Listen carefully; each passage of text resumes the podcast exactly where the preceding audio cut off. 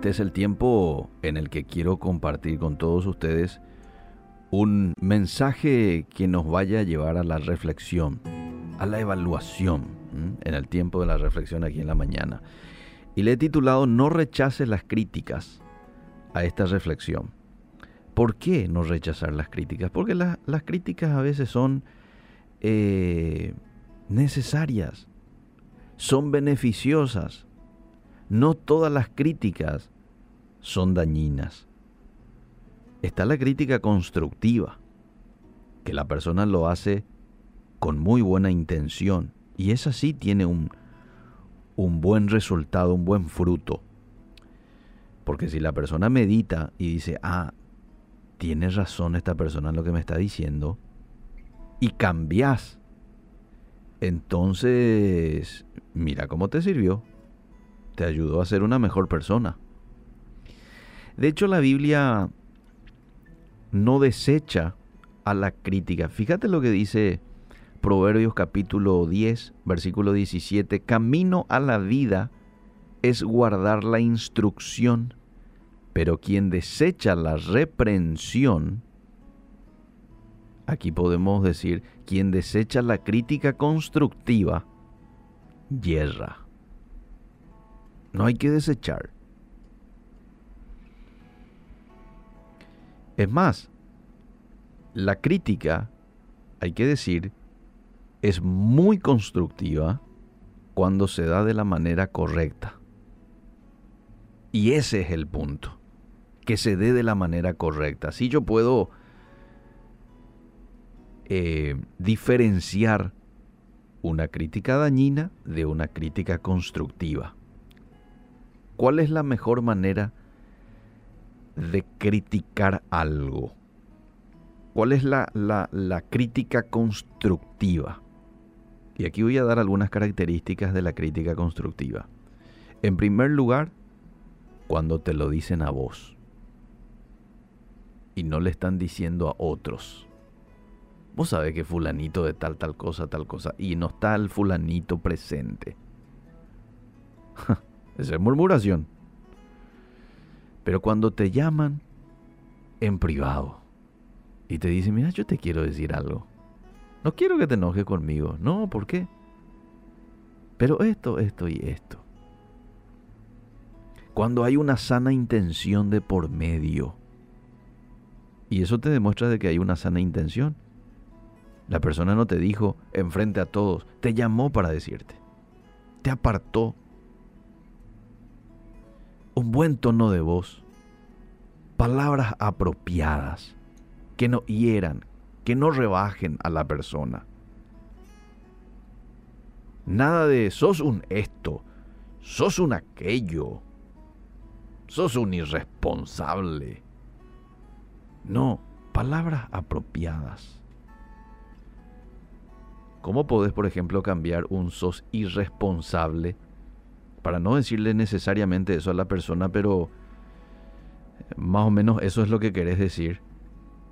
Creo que estás teniendo problemas con la responsabilidad. Pues es diferente a decir sos un irresponsable.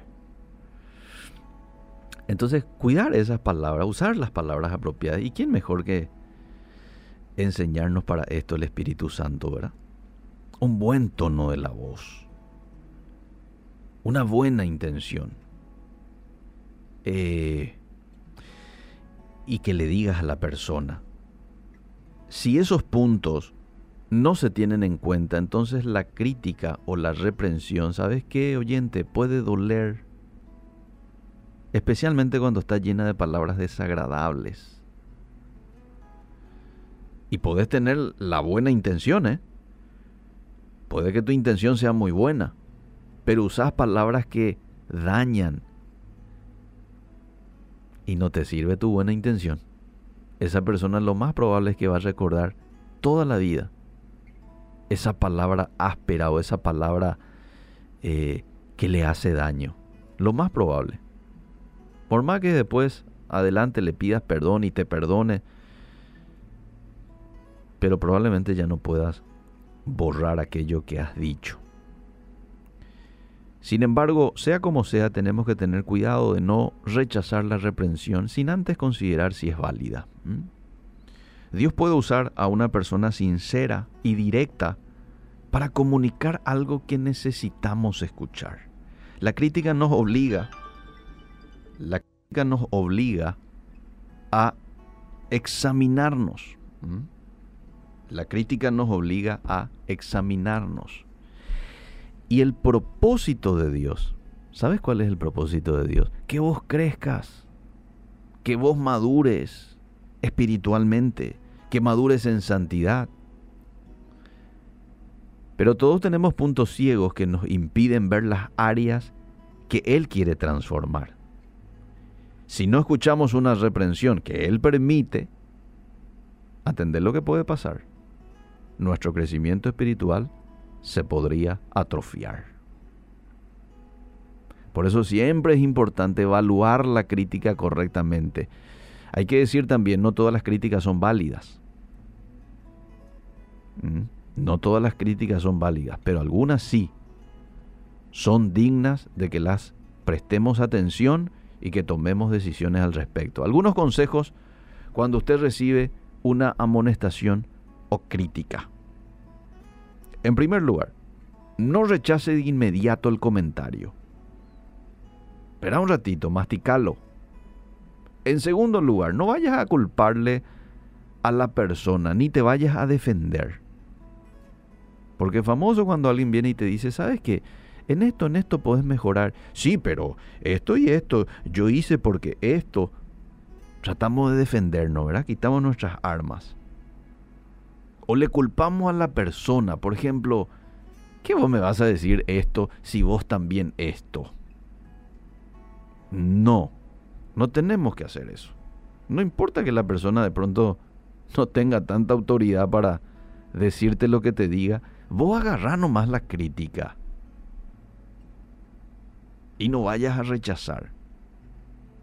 Porque Dios puede estar usándole a esa persona para tratar contigo en algún punto que Él quiere tratarlo.